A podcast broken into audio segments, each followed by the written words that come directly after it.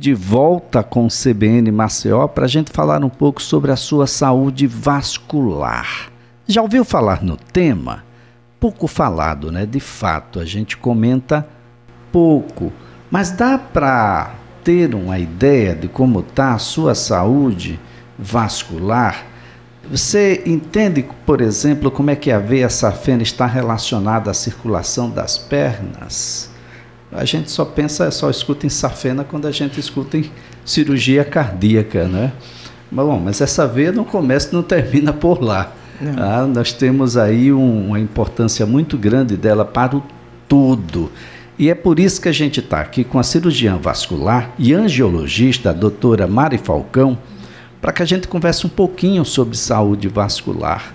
Ah, até um tempo atrás, a gente tinha um, um, hábito muito, muito longe dessa rotina que a gente precisa ter para fazer investigações sobre a saúde.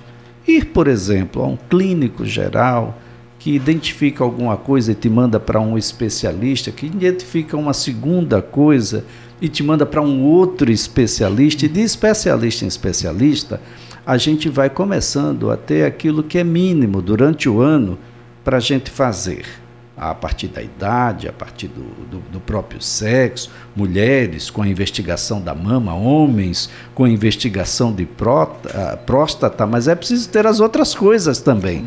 Doutora Amarantes, mais nada, muito obrigado por estar conosco, é um prazer tê-la aqui no CBN Maceió, um bom dia. Bom dia, é um prazer estar aqui. Então, pouco falar, né, porque muita gente, realmente que você falou, quando fala assim, ó, tem um problema na safena, a primeira coisa que pensa é que tem um problema no coração. As pessoas relacionam muito a safena com um problema no coração e nada tem a ver. A veia safena é uma veia da perna, que quando ela é boa, ela é normal, e o paciente tem algum problema cardíaco que necessita de uma cirurgia cardíaca, essa veia é retirada para fazer pontes dentro do coração, mas é uma veia da perna. Né? E se essa veia ela é doente, porque ela pode ser comprometida por conta da doença venosa crônica, né, as varizes, ela já não serve para isso. E se eu tirar essa veia doente da perna, não vai afetar em nada o coração. Né? É, e as pessoas têm, quando falam, ah, eu tenho um problema nessa fina, acho que tá... não tem nada a ver com o coração. E você falou aí, ah, as pessoas não procuram né, um, saber se tem ou nem. Primeiro, tem alguns sinais que a gente pode identificar se vai ter algum problema ou não vascular. Bem, doutora, ah, quando a gente fala em saúde vascular, que é que a gente está querendo dizer? Então a gente está querendo, a gente tem três sistemas na nossa perna. Então a gente tem sistema circulatório é, venoso, arterial e linfático. E cada um desses sistemas causa um problema diferente. E aí a parte venosa vai causar as varizes. A parte arterial são pacientes que são diabéticos, hipertensos, que têm colesterol alto, que fumam, que pode haver um entupimento de artéria das pernas, que aí vai levar a um quadro mais grave de amputação. E tem um sistema linfático, que muitas vezes ele nasce com um problema genético, um defeito de fábrica, e vai causar um edema crônico na perna. É uma outra patologia. Bem, doutora, varizes, como é que ela se forma? É comum, é normal? O corpo tende a produzir varizes? Ou é a forma como a gente lida no cotidiano que pode ou não propiciar o seu surgimento? Então, varizes é uma doença genética. O que eu digo para meus pacientes é o seguinte: que você nasce com um defeito de fábrica. Você nasce com umas, umas sementes das varizes dentro de você. E ao longo da vida, a depender dos seus hábitos, essas sementes vão germinando. Então não é todo mundo que nasce com isso aí, não. Então, geralmente tem um histórico familiar, tem pai, mãe, tio, avô com varizes. E o que realmente, de fato, influencia na, na para germinar essas sementes? São cinco coisas principais: obesidade e o sobrepeso, o sedentarismo, é, uso de hormônios como anticoncepcional, a gestação, quanto a mulher mais tem filho, acaba exacerbando a doença venosa e passar mais que seis horas em pé ou sentado. Isso aí exacerba a, a, a ocorrência de varizes. Mas esses fatores isolados não criam varizes, não. A pessoa precisa ter a tendência genética. Bom, quando a gente fala em varizes, a gente vai ver que é um reclame, pelo menos o reclame, aquilo que se manifesta, é feminino. Sim. Mas os homens estão mais atentos, homens também estão propícios a ter varizes? Sim, porque assim, a doença ela tem uma predileção pelo sexo feminino, realmente. É, principalmente pela essa questão hormonal, é, mulher engravida. E, mas existe também varizes em homem, não é exclusivo de mulher. E quando surge varizes em homem, acredite, é muito pior porque já não tem esses fatores hormonais. Varizes em homem tem que ser aquelas vias bem calibrosas, bem grossas. E homem não gosta de cuidar, não gosta de ir para o médico. A maioria vai, sabe como? Arrastado pela mulher. Ou quando está com alguma complicação. E, e complica, né, doutora? Pode complicar. E é uma coisa que eu falo também. Variz é uma doença crônica e progressiva. O que, é, o que significa isso? Ela vai piorando ao longo do tempo. Ela não para de piorar, só vai parar quando a gente tratar. E às vezes o paciente, sei lá, 40 anos de idade, ativo, jovem, e não sente nada. Tem um monte de varizes grossas, não sente nada. Mas o tempo vai passando, quando chega com seus 60, 70 anos, aí o negócio desanda. Que aí pode ter trombose, ferida na perna, erisipela, além de sentir muita dor, inchaço, cansaço, coça, surgem manchas escuras, tudo isso. Bem, a gente está aqui conversando com a cirurgiã vascular e angiologista, a doutora Mari Falcão. Nosso assunto aqui é a saúde vascular. A gente está tocando aqui no tema varizes. Eu vou aqui, doutora. Aqui vai um recado para o público masculino. Tem muita gente que está querendo, bom, ter massa muscular maior. E para isso, naturalmente, vai levantar peso. Vai em busca disso. Alguns ah, terminam com o afloramento dessas varizes. É o levantamento de peso, é aquela sementinha que a senhora disse lá atrás da hereditariedade, são os dois juntos. E tem um detalhe: alguns querem que essa massa muscular venha de venha com muita rapidez e se utilizam aí de outros elementos que não necessariamente o esforço, doutora. Então, é, é, um, é um mito ainda muito frequente, muito frequente, achar que pegar peso cria varizes. E não cria. Isso é mito. É, o que acontece, na verdade, quando você está fazendo exercício físico, você está fazendo realmente um treino de força, de aumento de massa muscular, é, você perde gordura. Essas veias, nossas veias do nosso corpo, elas ficam na gordura. Na hora que você perde massa muscular, às vezes vão ficar toda aparente mesmo.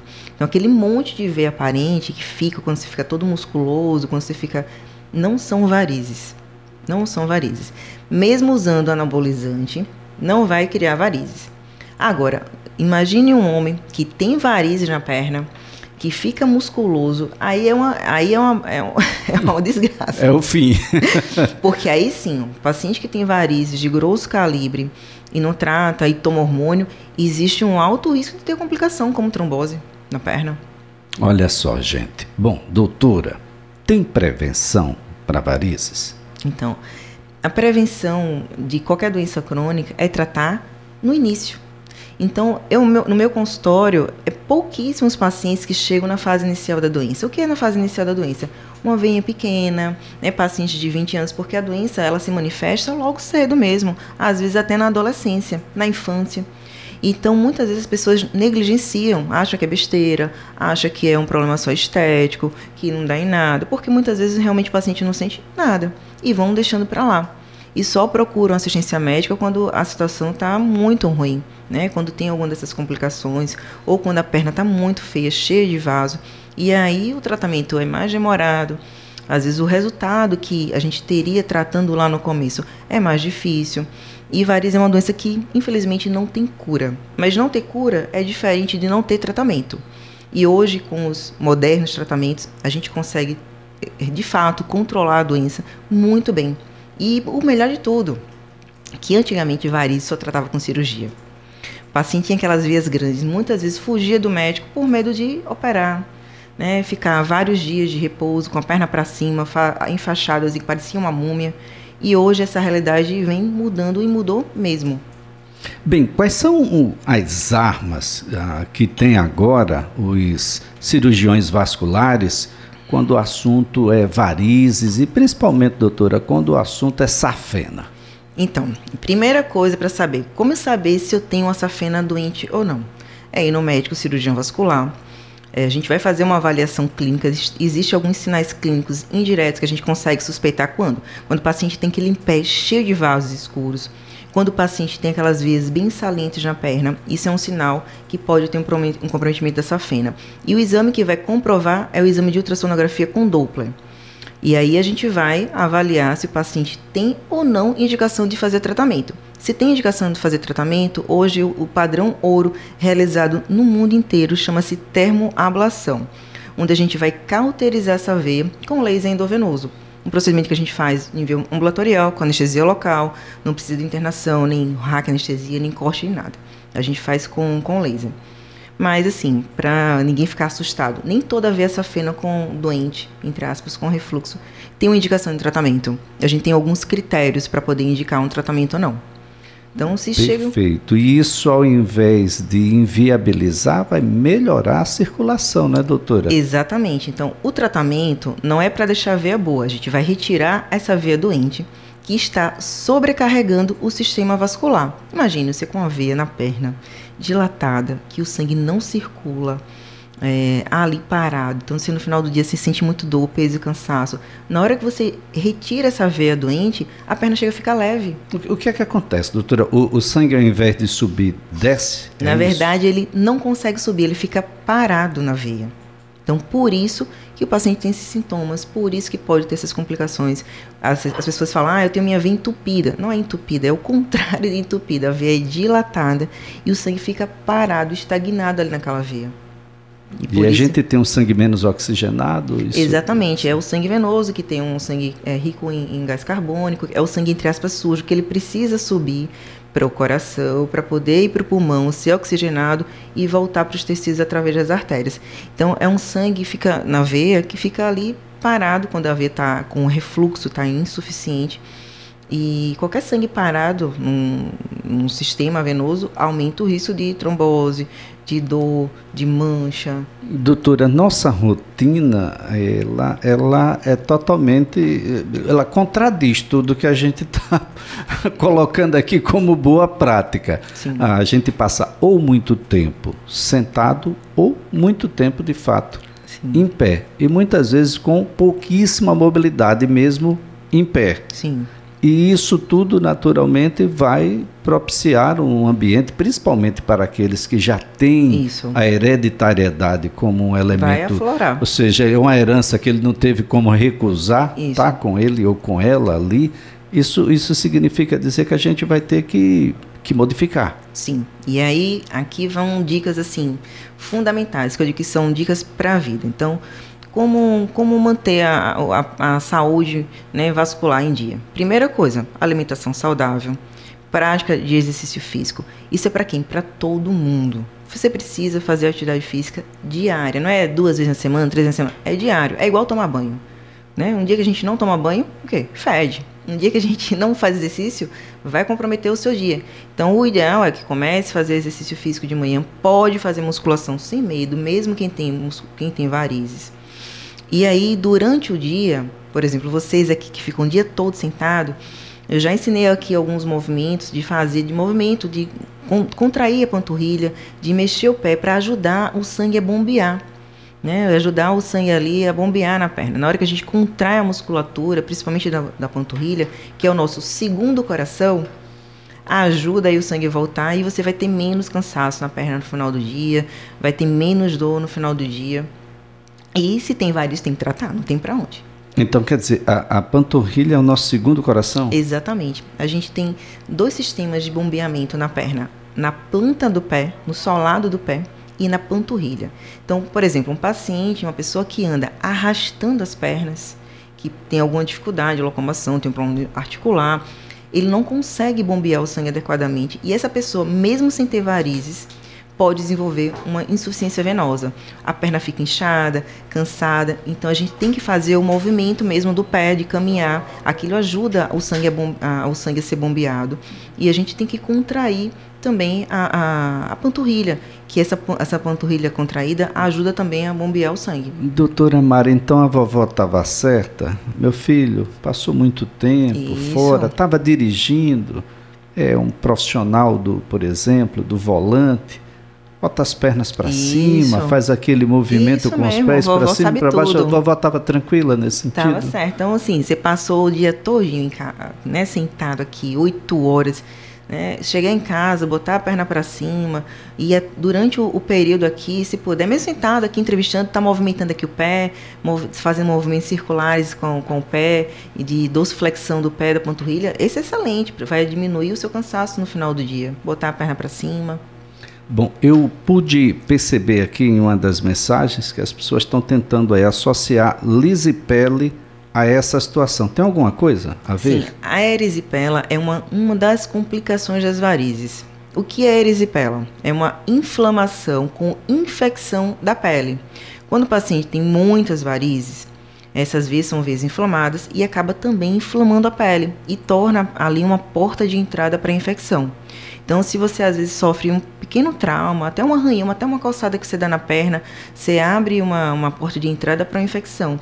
E é um quadro extremamente doloroso né? O paciente fica ali infectado, tem febre, um quadro, tem um quadro, um comprometimento. Ele pode geral. chegar a perder a perna além da pele, por, porque por, o estágio é tão feio, doutor. Sim, do isso, ponto de vista estético é horrível. Isso são assim quadros assim extremos. Então imagine só um paciente que é diabético descompensado, o paciente tem um monte de varizes, faz uma infecção e evolui com erisipela. Muitas vezes esse paciente precisa ser internado no hospital, fazer cirurgias e num estado assim muito muito avançado pode chegar até amputar a perna. Não é muito comum, certo? Geralmente quando o paciente tem uma erisipela e procura logo a assistência médica é resolvido. E um detalhe, é, se a erisipela é decorrente ali por conta dessas varizes, as varizes têm que ser tratadas no, depois que sai desse período agudo. Por quê? A erisipela pode ser recorrente. O paciente pode ter várias vezes essa erisipela. Então não é só tratar as varizes, tá? Assim, tem que tratar todos os outros fatores que acabam influenciando hábitos de vida, alimentação, exercício físico, controle de peso, é um conjunto. Entre eles, tratar as varizes. Tem que tratar, não As varizes têm uma relação E detalhe, isso. muitas pessoas acham que varizes trata tomando remédio. E remédio, não existe nenhum remédio, nenhum comprimido que trate varizes as medicações elas servem apenas para alívio de sintomas. Alívio de sintomas. Não né, trata. Né, doutora? O que vai tratar é retirar esses vasos doentes. Doutora, uh, a gente tem aí nesse arcabouço uh, situações de pés diabéticos e que também tem uma relação com o nosso tema? Então, também faz parte da saúde vascular, mas quando o paciente tem um quadro de um pé diabético, é um comprometimento do sistema arterial, de outro, de outro, de outro vaso. Geralmente o pé diabético acontece em pacientes que têm diabetes descompensado, pacientes que não cuidam. E também, ali o paciente que está descompensado, ele tem um corpo inflamado. Um corpo inflamado. Então, qualquer trauma ali, uma, uma topada que leva, uma unha encravada, pode gerar um processo inflamatório exacerbado e acabar fazendo aquelas lesões grandes. Se tem um comprometimento arterial, o paciente pode chegar até amputar a perna, dedo, enfim. Doutora, esse nosso assunto é só para quem tem muita idade? Tem Não. gente que quando pensa nessa situação é coisa de velhinho. De jeito nenhum. A moçada aí precisa se preocupar e procurar um vascular? Muito. Então, assim, pacientes é, jovens, 20 anos, né, que tem já um vazio na perna, tem que procurar um médico. Por quê? O que eu digo para todo mundo: quem tem muito hoje, um dia teve pouco. É fato. A doença vai piorando com o tempo. E a gente não tem uma bola de cristal para dizer quem que vai ter a complicação e quem não vai ter. Tem gente que não tem nunca complicação? Tem. Mas tem gente que chega no consultório, às vezes com 40 anos de idade, com uma ferida na perna, que poderia ter sido evitada se tivesse tratado alguns anos atrás. Né? Olha só, gente. Então, a, a, primeiro a gente precisa criar um, um, um, cotidiano melhor. Sim. Né? Vamos comer coisas mais saudáveis, Sim. coisas que a gente prepare, por exemplo, Sim. já é um caminho bom. Segundo, a prática de um exercício qualquer, caminhar, correr, nadar, enfim e depois uma rotina médica de investigação da sua Sim. saúde, isso tudo vai bem, né, doutora? Exatamente. Se vai no médico e fala, olha, tá tudo ok, ok, não precisa se preocupar. Mas se você nem sabe se tem, você quer saber, não vai consultando a vizinha, né? Que às vezes, ah, você não tem nada não, isso é besteira. Ah, não adianta tratar porque volta. E não é bem assim. Muito bem. Doutora Mari Falcão, foi um prazer tê-la aqui no CBN Maceió. Um ótimo dia. Obrigada. Olha, a doutora Mari Falcão é cirurgiã vascular e angiologista. A gente conversando um pouco aqui, né, sobre as varizes, sobre ah, como você pode tratar a veia safena. Não tem medo, não. Procura um cirurgião vascular, um angiologista, de modo que você tenha uma ideia de como está a sua saúde. Finalmente, né, gente? A gente discutindo aqui sobre a própria saúde vascular.